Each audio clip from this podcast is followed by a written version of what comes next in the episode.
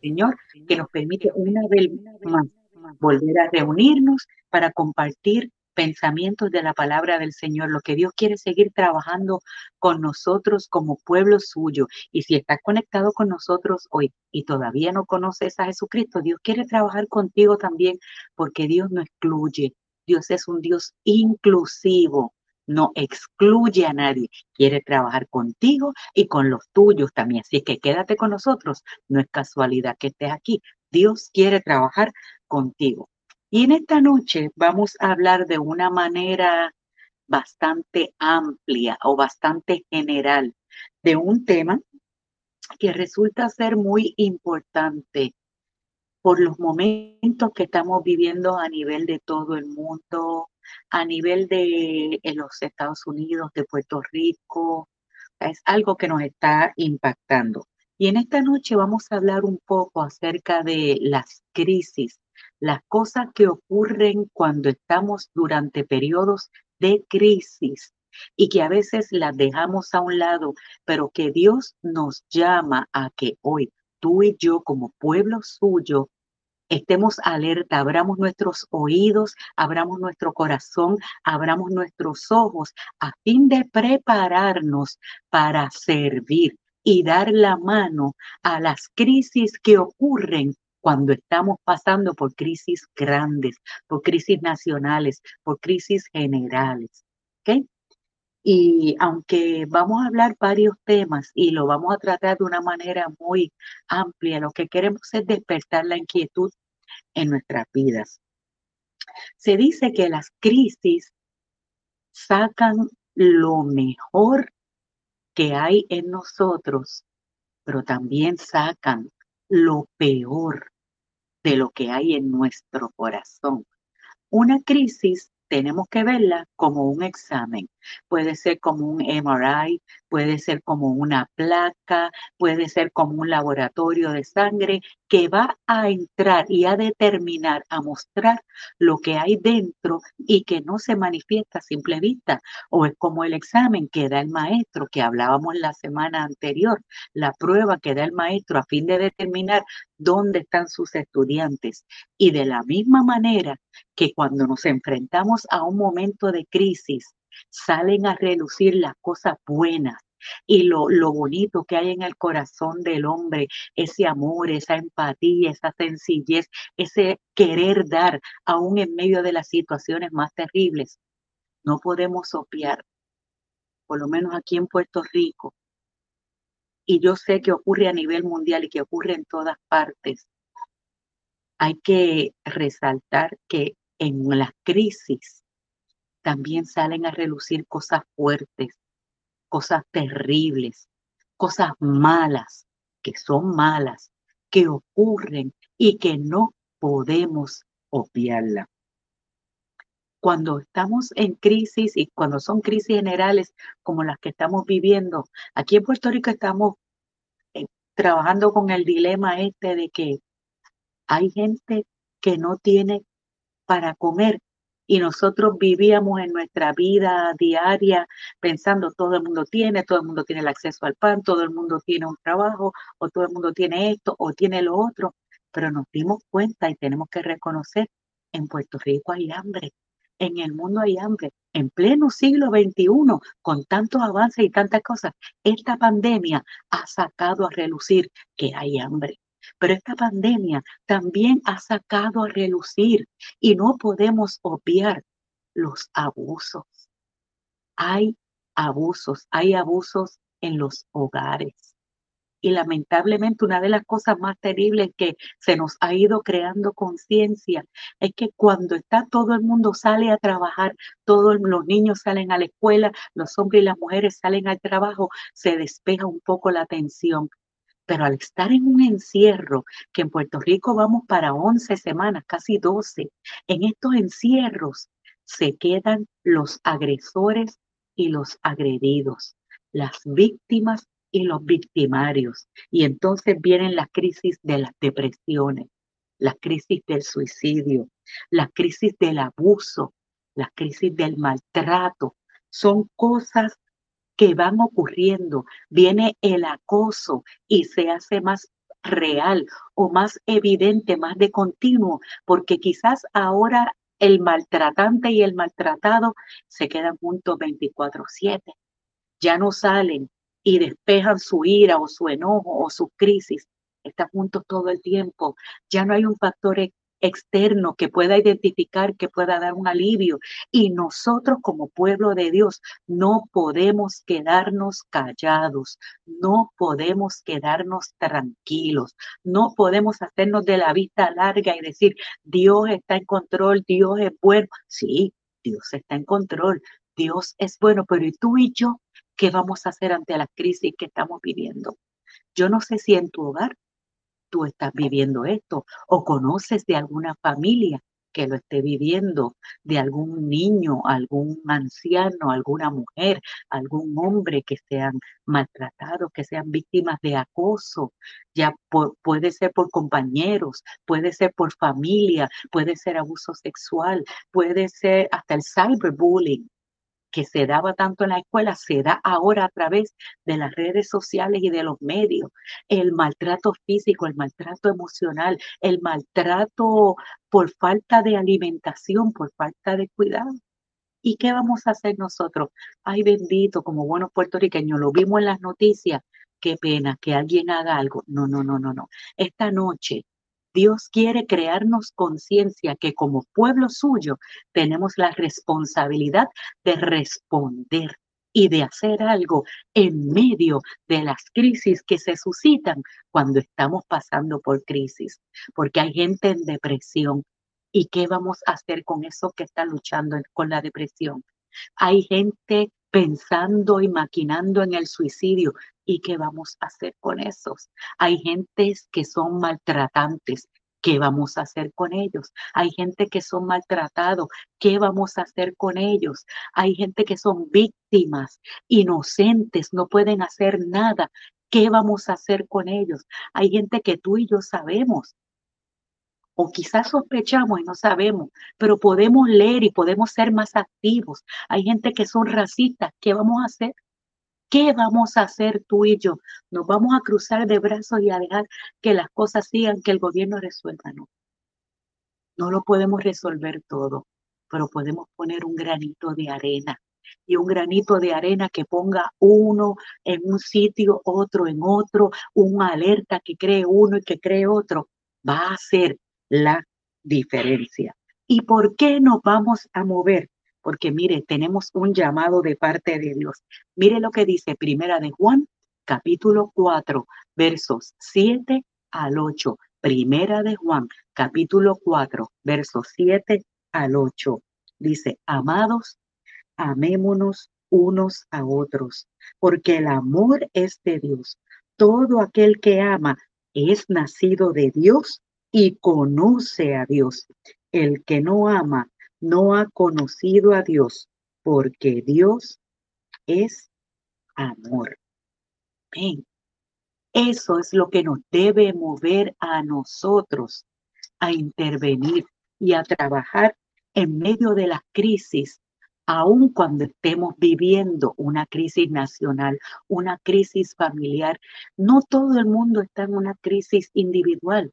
Si tú estás en este momento fuerte y tienes herramientas para bendecir a otros, ayudar a otros que en adición a la crisis nacional que está viviendo, está enfrentándose a otras cosas, Dios te llama, abre tus ojos, abre tus oídos, abramos nuestros corazones en esta noche como les dije, va a ser algo muy amplio, porque esto sería un tema que podríamos sentarnos y tener conversatorios y tener debates y traer expertos que compartan y nos den herramientas. Dios lo que quiere es encender una chispa en nuestros corazones en esta hora. ¿Por qué? Porque si tú y yo decimos que somos nacidos de nuevo, que amamos a Dios, lo que nos distingue como hijos de Dios es el amor. Y el amor no puede quedarse impávido. El amor no puede quedarse imparcial. Cuando ve las situaciones, cuando ve las injusticias, cuando ve los abusos, cuando sospecha de algo, cuando sufre algo, cuando percibe y ve, ya sea porque analiza, porque ve, porque conoce, porque oye o porque orando y clamando Dios le muestra y Dios le revela. O quizás usted no sabe, pero sabe que hay algo que no está bien. Pues mire, es momento de, Señor, muéstrame, dame las herramientas. ¿Qué puedo yo hacer? En medio de las crisis que estamos viviendo, estamos limitados de hacer muchísimas cosas. Pero esto de lo que vamos a hablar en esta noche, sí tú y yo lo podemos hacer. Sí, tú y yo podemos ser canales de bendición en la crisis que estamos viviendo, porque cuando las crisis sacan lo peor de unas personas, tú y yo debemos dejar que el amor de Dios, porque hemos conocido a Dios y Dios es amor, nos lleve para dar lo mejor de nosotros y bendecir a otros que están pasando crisis personales en medio de crisis nacionales, en medio de crisis familiares y no podemos dejarlo pasar desapercibido. Las crisis crean crisis, aumentan, amplifican esos efectos negativos de crisis que podían venir ya preexistentes, de maltratos, de abuso, de acoso, de, de, de tantas cosas terribles pero Dios nos llama hoy y nos dice, si tú dices que has conocido a Dios, tienes que amar. Y el amor se demuestra. Ahora, ¿qué vamos a hacer nosotros en esta crisis que puede que estés enfrentando? Una crisis de maltrato, puede ser un vecino, puede ser un familiar, puede ser en tu propia casa, puede que tú mismo seas víctima de una crisis de un maltrato, de un abuso, de un acoso, o puede que tú seas el victimario, que tú seas el maltratante, que tú seas el que esté acosando. Dios quiere hablar contigo, sí, contigo y conmigo en esta noche, porque como pueblo suyo tenemos que movernos, tenemos que despertar y Dios nos da las herramientas en su palabra para que tú y yo podamos cumplir con esa misión de ser bendición y portadores de esperanza y de la gloria de Dios en medio de las crisis. Primero, lo que tú y yo podemos hacer es grabarnos que el amor de Dios es que lo, lo que nos va a mover. No nos vamos a convertir en policías del Estado, no nos vamos a convertir en los guardianes y los Avengers, no, no, no. Vamos a ser gente movidos por amor. El amor de Dios para la víctima y para el victimario. No vamos a condonar nada, pero lo primero que podemos hacer y lo que podemos trabajar es identificar las situaciones. Tenemos que identificar las posibles situaciones de crisis. Pueden ser de maltrato de adultos, de envejecientes, entre cónyuges, de padres a hijos, de hijos a padres. Puede ser abuso físico, abuso sexual, abuso emocional o psicológico. Puede ser abuso en una relación. Puede ser un bullying, un acoso entre partes, entre amigos, entre compañeros, un cyberbullying. Puede ser una depresión, una crisis que has entrado en depresión y tú y yo tenemos que empezar tratando de, con el amor de Dios, identificar las situaciones. Y para identificar las situaciones, primero, mire, tenemos que hacer y pensar, como nos dice la palabra del Señor en Hebreos capítulo 4, los versos 15 al 16. Mira bien lo que dice Hebreos capítulo 4, los versos 15 al 16. Porque no tenemos un sumo sacerdote que no pueda compadecerse de nuestras debilidades, sino uno que fue tentado en todo según nuestra semejanza, pero sin pecado. Acerquémonos pues confiadamente al trono de la gracia para alcanzar misericordia y hallar gracia para el oportuno socorro. Tenemos que entrar con esa mentalidad. Yo quiero dar la mano, yo quiero ser un instrumento de bendición, pero no puedo entrar como el que el policía que entra blindado de la cabeza a los pies, con machete en mano, a tumbar cabeza. No, tenemos que entrar sabiendo que entramos a identificar las situaciones. Primero lo que nos mueve es el amor, porque todo aquel que es nacido de Dios y conoce a Dios ama. Somos movidos por amor para intervenir en esta crisis. Y para identificar la crisis tenemos que entrar con la mentalidad de que vamos a entrar con un corazón compasivo. Porque nosotros tenemos a un Dios, a un Jesucristo que sí entiende lo que es la depresión y no podemos entrar, ay hermano, usted es un chango, usted salga de esa tristeza, salga de esa depresión, ¿por qué está deprimido? Y rápido le caemos, mire, a pestazo limpio, mire qué dice el autor de Hebreos, tenemos un sumo sacerdote que es compasivo porque él fue tentado. Y sí, fue tentado a pecar, eh, a hacer cosas que violentaban la ley de Dios, pero Jesucristo también cayó en, en momentos de dolor, en momentos de tristeza. Él sabe lo que se siente estar solo. Él sabe lo que se siente ser abusado. Él conoce eso. Por lo tanto, cuando nos acercamos a ministrar para identificar crisis dentro de la crisis, sea cual sea abuso, maltrato, víctima, victimario, cyberbullying o bullying, sea cual sea, o depresión, vamos a entrar teniendo en mente que el Dios que nosotros vamos a traer a esa situación conoce lo que es el dolor de ser víctima, conoce lo que es el abuso, conoce lo que es la soledad, conoce lo que es la angustia porque lo vivió en carne propia. Por lo tanto, usted y yo no podemos entrar como los super espirituales que queremos decirle a la gente, ay, usted lo que tiene una changuería. No, no, no, no, no. Ahí no hay amor. Y no es que vamos a pasar la mano y a dejarlo, esos son otros 20.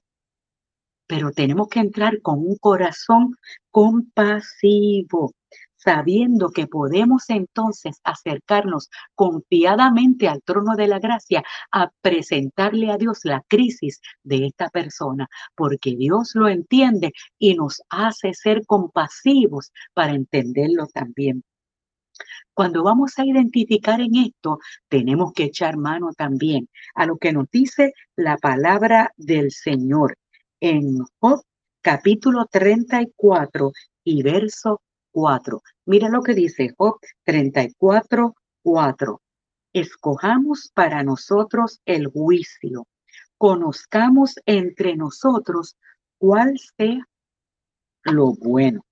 Pero mira, otras versiones, ¿cómo lo dicen? Escojamos lo que es correcto. Conozcamos entre nosotros lo bueno. Hay otra versión que dice, así que juzguemos nosotros mismos lo que es correcto y aprendamos juntos lo que es bueno, ¿sí?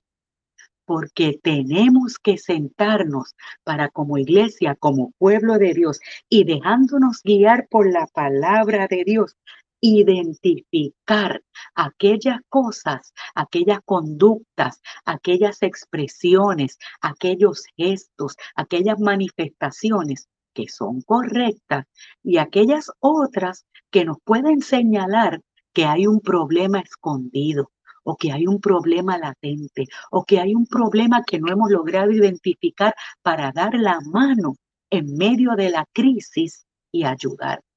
Nos movemos por amor, porque hemos nacido de Dios y Dios es amor, con un corazón compasivo, pero entonces nos sentamos e identificamos qué estoy viendo en esta persona. Esto que estoy observando es bueno, o lo que estoy viendo acaso es señal de que está ocurriendo algo que me está diciendo, mira, aquí hay una situación de crisis, aquí hay que dar ayuda, aquí está ocurriendo algo que no está bien y no podemos dejar que lo que está bien o lo que está mal lo establezcan otros. Tenemos que irnos a la palabra de Dios. La palabra de Dios nos da la autoridad como pueblo suyo para determinar y hay unos rasgos que son comunes y naturales en todas las sociedades. Porque primero, de yo tenemos que identificar y tenemos que estar claros y tenemos que sentar la base de que ni el acoso, ni el maltrato, ni el abuso, ni ninguna cosa que lleve a depresión o a, que la persona medita y considere y vive en angustia, considerando de continuo el suicidio, nada de eso es aceptable. Eso simplemente no es tolerable bajo ningún concepto. Podemos tolerar ni el maltrato, ni el abuso, ni la depresión, ni el acoso, ni, ni ninguna otra conducta o palabras o gestos que vayan a esto. No podemos decir, ay, es que así se crió. Pues no, no, no, no, no, no, no. No hay excusa alguna, simplemente tenemos que identificar, eso no es aceptable. Ay, es que mi papá era así y, y mi abuelo era así y eran maltratantes y eran bocones. Pues no. ¿Y dónde dejamos esto? Tenemos que empezar nosotros, vamos a identificar y tenemos que estar claros en decir lo que es correcto de lo que no es correcto. Y bajo ningún concepto, ninguno, ni el racismo, ni el maltrato, ni el acoso, ni el abuso es tolerable. Bíblicamente no nace del amor, no nace de la compasión, por lo tanto, no lo podemos aceptar tenemos que identificar y que reconocer también que puede ser sutil, porque puede ser de palabra, puede que la persona no exhiba ningún golpe en su cuerpo, pero emocionalmente es un desastre y anda siempre en depresión y con una autoestima bien baja. Usted y yo tenemos que identificar eso, porque como cristianos tenemos que seguir reforzando lo esos primeros estudios bíblicos que dimos de nuestra identidad en Cristo, los nombres, que eso, eso hay que reforzarlo. Pero si yo veo que no está funcionando, tengo que decir, no, no, no, no, no. Aquí hay un problema y no podemos pasarlo por alto. ¿Qué? Tenemos que aprender a identificar, identificar las situaciones y a base de la palabra vamos y juzgamos lo que es correcto y lo que es bueno de lo que no lo es. Y aquello que no cumple con el requisito de la palabra del Señor, que cae como maltrato, que cae como abuso, que cae como negligencia, que cae como acoso, que cae como depresión, que cae como angustia, que lleva al suicidio, tenemos que parar. Y tenemos que identificarlo para trabajar. ¿Usted sabe por qué? Porque la conducta negativa, la conducta destructiva que no se corrige a tiempo, lo natural es que empeore, degenere. Los criminales, los psicópatas, los sociópatas, los asesinos en serie, y estoy yéndome al extremo, pero no empezaron siendo asesinos en serie, no empezaron como psicópatas, empezaron con cosas pequeñas, porque Satanás viene a hurtar, a matar y a destruir, pero usted y yo no podemos envolvernos en nuestra burbujita fabulosa, mágica de espiritualidad y los que están a nuestro alrededor sufriendo las crisis y nosotros acá, gloria a Dios, aleluya. No, no, no. El amor de Dios nos lleva a extender la mano, a ser compasivos, a señalar lo correcto de lo incorrecto, a identificar cuáles son esas cosas. Pueden dar apariencia de normalidad, pueden aparentar aquí todo está bien y ser los más santos en la iglesia y cuando salen de la iglesia ser los más abusadores, ser los más maltratantes, ser los más negreros, por así decirlo, los más terribles. Eso no es de Dios y no podemos permitirlo. Tenemos que abrir nuestros oídos, nuestros ojos, nuestro corazón, nuestro sensor espiritual, por así decirlo, y decirle, Señor, muéstrame, si hay alguien a mi alrededor que está viviendo una crisis de esa, muéstramelo. Yo quiero ayudar porque sí está ocurriendo y las crisis grandes agudizan dan continuidad a las crisis más pequeñas que podían estar y que no habíamos detectado, es momento de detectarla porque tenemos que parar en seco las obras del diablo. Amén. Para eso es que estamos, para eso nos llamó Dios, para que con el amor suyo y con la compasión de Jesucristo a la luz de la palabra, identifiquemos las cosas, que es lo primero que tenemos que hacer, identificar las conductas o las señales que podemos ver para entonces pasar a trabajar y corregir cada una de ellas. Porque sí, hay abuso, sí hay maltrato, Sí hay acoso, son conductas aprendidas, conductas que se perpetúan, conductas que se refuerzan, pero de la misma manera tenemos que decir que son conductas que pueden cambiar, porque todo lo que Dios hace, Dios lo hace nuevo, si la persona está dispuesta. Por lo tanto, si usted, si usted es un maltratante, es un acosador, es un abusador, es un victimario. No trate de justificarse, no hay justificación ninguna para ello. Pero sí queremos decirle que sí hay esperanza para usted, que usted no tiene que seguir cargando con eso. Y de la misma manera le decimos a las víctimas, a los abusados, a los acosados, a los maltratados, a los que están siendo bullied, a los que están en la depresión, a los que están pensando en el suicidio. Hay salida, hay sanidad de esta crisis. Si tú puedes salir y estamos para ayudarte, para sostenerte, para que tú puedas salir de esta crisis, porque para eso nos llamó el Señor. Así es que nosotros escuchamos, identificamos la situación, pero tenemos que movernos y tenemos que actuar. No es cuestión de decir, yo pienso, mira, yo estoy viendo unas señales y unos gestos y unas actitudes en este niño o en esta hermana o en este hermano o en mi hijo o en mi hija y me preocupa como que está una depresión. Fine. ¿Y qué vamos a hacer? No podemos dejarlo ahí.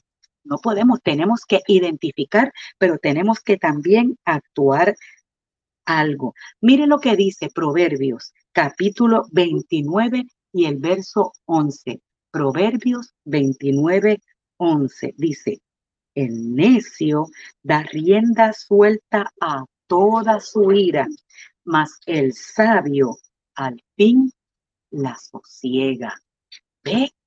El necio en su ira maltrata, acosa, es cruel muchas veces, abusa, pero Dios nos ha llamado a que nosotros seamos los sabios, lo que, los que ayudemos a poner fin a toda esa ira, los que intervengamos para sosegar, para sanar. A eso nos llamó el Señor y a eso nos llama en esta noche. En Puerto Rico hay aumento en los casos de abusos intrafamiliares, interfamiliares. Hay aumento en los casos, ay Dios mío, de, de violencia, y eso trasciende porque una cosa es en la casa y trasciende a los trabajos, trasciende a todos sitios. Y estamos viendo a nivel nacional las tensiones que se van desarrollando y la ira que se acumula, que no se canaliza como tiene que ser con la palabra de Dios. Mire, desemboca en violencia y no podemos permitirlo. Nos basta estar luchando contra una pandemia que está diezmando nuestra población, ¿vamos a dejar entonces que nosotros mismos sigamos destruyendo? No. es momento de actuar. Y es momento entonces de que usted y yo, que nos llamamos pueblo de Dios, digamos, bueno, ok, está bien. Pues, ¿qué podemos hacer? Yo no soy trabajador social, yo no soy abogado, yo no soy maestro, yo, yo no soy gobernador, yo no soy legislador, yo no tengo poder. Oh, se equivocó. Usted tiene en usted el poder más grande, que es el poder del Espíritu Santo de Dios, la palabra de Dios, ese que cambia, que transforma y que puede hacer lo imposible posible. ¿Ok? Así es que no diga, si yo fuera trabajador social o si yo fuera gobernador, si yo fuera legislador, si yo fuera policía, yo puedo... No, no, no, no, no. Vamos a dejar que ellos hagan lo suyo y oremos al Señor que les dé sabiduría para que tomen buenas decisiones y lo hagan bien. Pero ¿qué podemos hacer usted y yo? Usted que está en su casa, usted que está en el trabajo, que quizás es enfermera o es enfermero, es médico, es chofer, es maestro, es vecino, es papá, es mamá, es hermano, es abuelo. Observe. ¿Qué? ¿Qué, podemos hacer? Les vamos a dar una clave facilita, sencillita, de las cositas que sí podemos hacer. Y las hacemos, recuerden, con compasión, con amor, pero tenemos que identificar y trabajar, mire, de la manera correcta, conforme a la palabra de Dios. Cuando usted identifica una situación en la que usted cree que puede haber maltrato, que puede haber abuso, que puede haber negligencia, que puede haber acoso, o una persona que probablemente esté en una depresión o que ha intentado o está considerando y anda agobiado por el suicidio, mire, primero usted y yo tenemos que detenernos y no perder la paciencia. No podemos perder la paciencia primero usted y yo tenemos que ser aplomados, tenemos que estar tranquilos y no perder la paciencia. Y debemos escuchar a estas personas cuidadosamente para aclarar cuál es la situación. No podemos reaccionar exageradamente, ni podemos ponernos ansiosos, ay, yo creo que esto y lo otro. Eh, no, no, no, no, no, no, no. Mire, con calma, Vamos, vamos a estar tranquilos. Alguien tiene que tener una mente calmada y a eso nos llamó Dios. Con un espíritu calmado y aplomado, vamos a escuchar. No reaccionemos exageradamente, ¿ok? Estemos calmados, escuchemos, vamos a procesar todo lo que está ocurriendo, vamos a preguntar, vamos a acercarnos, vamos a indagar, vamos a observar, vamos a mirar, vamos a orar y pedirle, Señor, muéstrame. Aquí hay algo que yo no estoy viendo, o déjame ver. Muéstrame, Señor, revélame, dame las herramientas para ver qué es lo que está ocurriendo, para tener evidencia de lo que está ocurriendo. Mire, tampoco podemos echarle la culpa a la víctima. Ella se lo buscó. Él se lo buscó. Si no hubiera sido de esa manera, no le hubieran dado de arroz y de masa, como decimos aquí. ¿Dónde se nos fue Cristo? La víctima no tiene la culpa. Y nosotros no podemos asumir ese rol. Usted y yo, si queremos ayudar a las personas que están en medio de la crisis, no podemos ir echándole la culpa a las víctimas. No, tenemos que estar tranquilos, aplomados, tenemos que escuchar, permanecer calmados y nunca echarle la culpa a la víctima. Nunca, nunca, nunca. Él se lo buscó, ella se lo buscó. Si no hubiera hecho eso, no le hubiera... Si usted no puede manejarlo, Mejor sálgase fuera de la situación y permita que otra persona que sí puede ayudar, que sí puede manejar la situación, intervenga. Usted haga otra cosa. Busque comida, dele dinero, ayúdelo de otra manera. Pero tenemos que tener la mente y el corazón de Dios, ese corazón de amor. Si estamos trabajando con un niño o con una niña que es una víctima dentro de todo esto o como una persona vulnerable, hágale entender que usted sí le cree, que sí le creemos, por más terrible que sea lo que nos esté contando, por más inaudito, por más increíble que parezca la situación, cree ese vínculo de confianza y dígale sí, yo te creo, te quiero ayudar, queremos ayudarte. Yo te creo que te están acosando, cyberbullying, te están acosando en la escuela, otro compañero, un papá, una mamá, un abuelo, una abuela, un tío, una tía, un hermano, un hijo. Yo te creo. Porque muchas veces las víctimas se callan porque dicen, ¿quién me va a creer?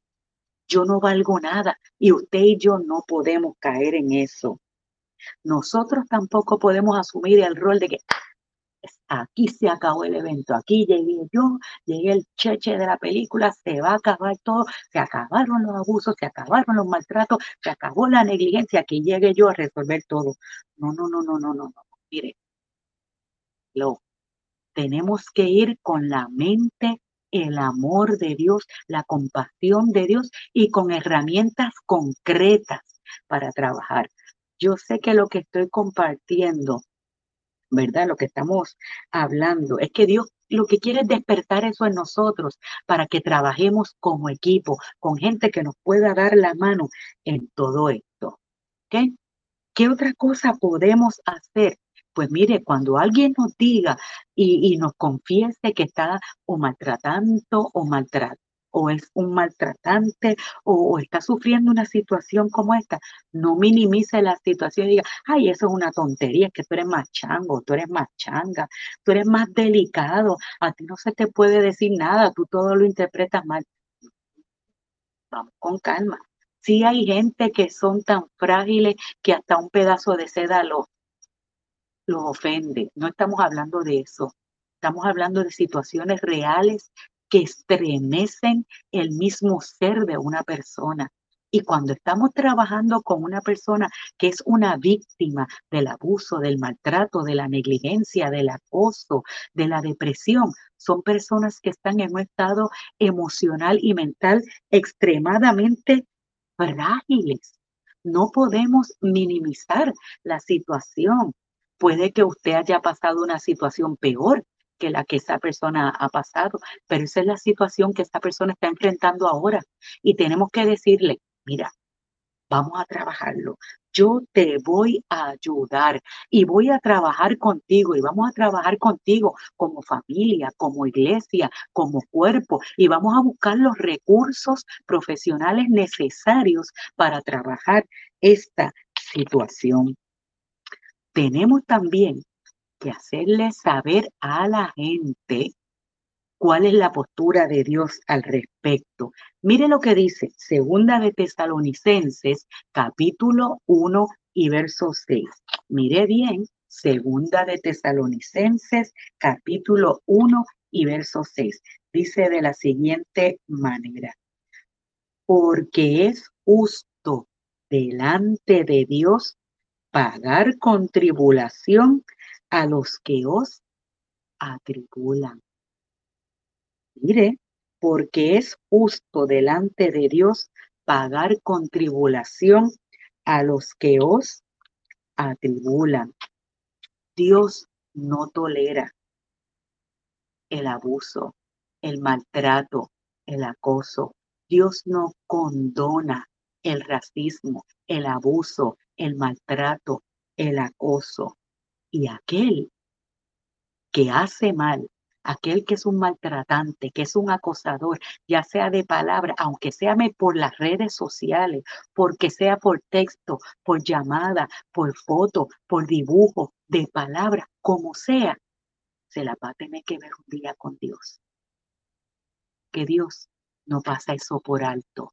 Dios perdona, si la persona viene arrepentido delante de Dios y Dios sana y Dios restaura, pero el que sigue practicando esa conducta, Dios no lo pasa por alto y dice, porque es justo delante de Dios pagar con tribulación a los que os atribulan y tendrán que enfrentarse a las consecuencias de sus actos. Sea cual sea.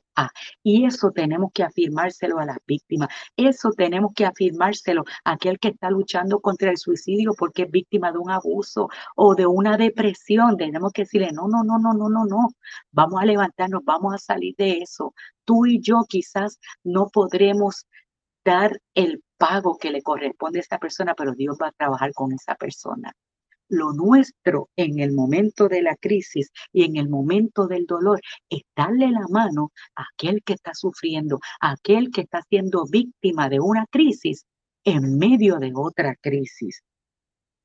Y finalmente, tenemos que, que recordar y tenemos que, que grabar y que afirmar en nuestros corazones que Dios que conoce todas las cosas. Dios es justo. Dios es justo. Y aunque de momento no veamos que Dios intervenga, Dios de una manera u otra va a mover sus fichas en el buen sentido de la palabra y va a mover para que cada cual reciba en esta vida o en la eternidad lo que está sembrando. Porque todo lo que el hombre siembra, eso es lo que vamos a cosechar. Por eso usted y yo tenemos que mirar, como dice el salmista en el Salmo 12 y en el verso 5.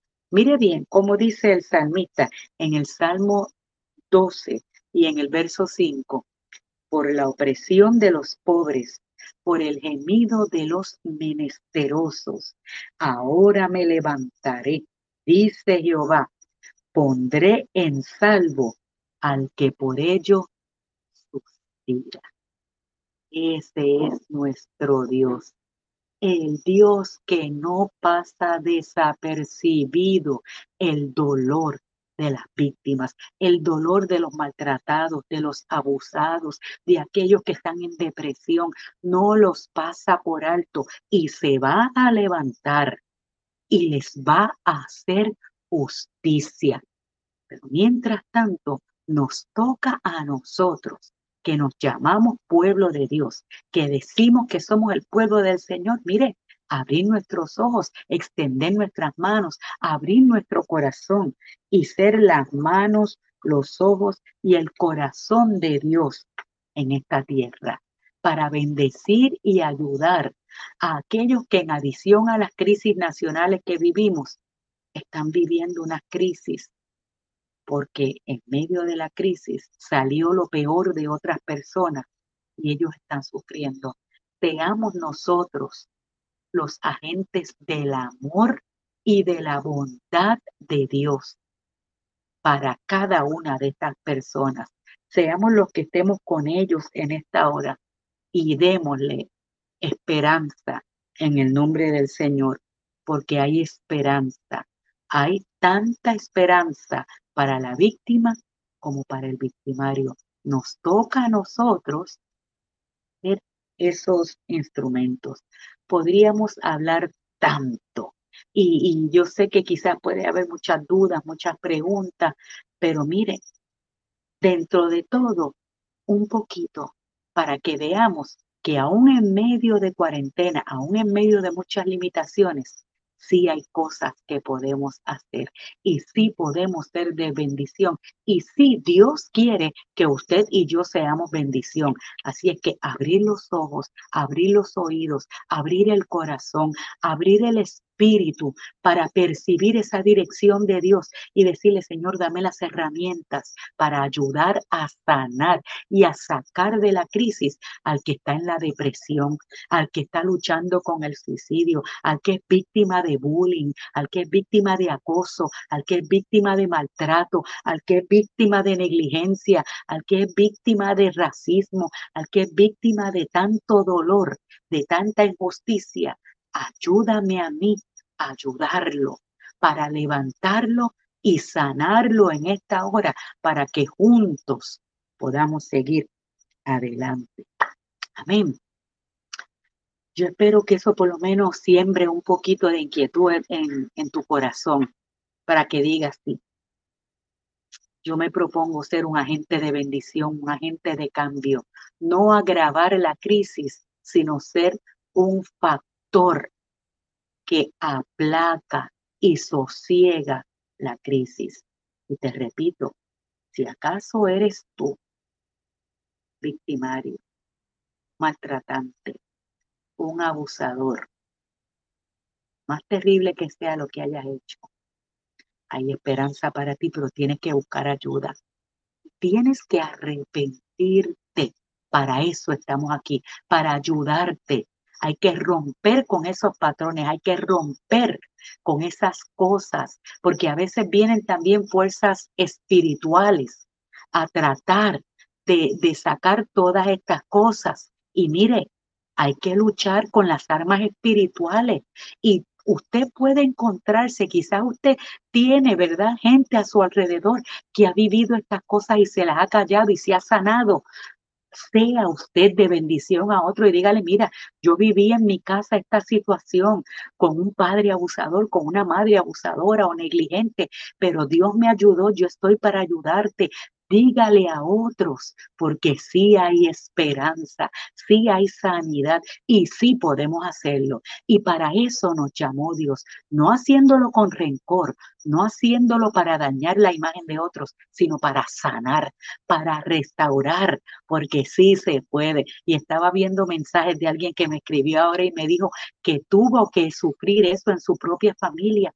Mire, así ha habido muchos se puede, se puede y para eso estamos. Así es que sea usted un agente de bendición, un canal de bendición, sea usted de los que le dicen a otros, vamos a romper la cadena del maltrato, vamos a romper la cadena del abuso, vamos a romper la cadena de la depresión. Quizás usted no tenga herramientas para trabajar como un trabajador social o un abogado o un pastor o un buen maestro que está blindado pero usted puede orar y usted puede tirarse a romper esas cadenas espirituales que atan las mentes y los corazones para que Dios sane a la víctima y sane al victimario, para que se rompan esas cadenas. Y si tienen que salir del lugar, que salgan. Pero vamos a ser proactivos en todo esto con un corazón compasivo, basados en amor. Amén. No permitamos que las crisis saquen lo peor, sino que en las crisis que se agravan en medio de los momentos difíciles, seamos agentes de bendición. Amén, gloria a Dios. Mire, Dios sana, Dios sana el corazón. Y si usted está luchando todavía, vamos a orar ya. Y vamos a orar por todas estas personas que han sido víctimas que necesitan todavía sanar, que necesitan perdonar, aquellos que están luchando con la depresión o que ni saben qué es lo que les pasa y están que ni se conocen a ellos mismos. Miren, vamos a ayudarlos en esta hora.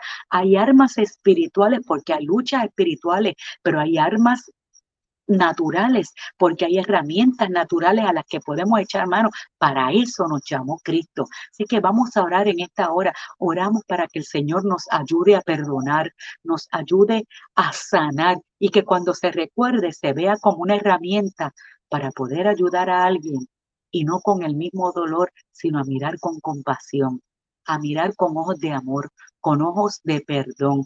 No quiere decir que yo voy a poner al abusador y al abusado en el mismo cuarto y los voy a dejar ahí, los voy a seguir exponiendo, ¿no? Especialmente si son niños que no pueden defenderse. No, no, no, no, no. Es sanar, sanar el alma, sanar el corazón, sanar esas mentes, sanar esas heridas. Y eso es lo que queremos hacer en esta hora. Así que yo le voy a retar a usted. Usted dígale, Señor, yo quiero ser un agente de bendición.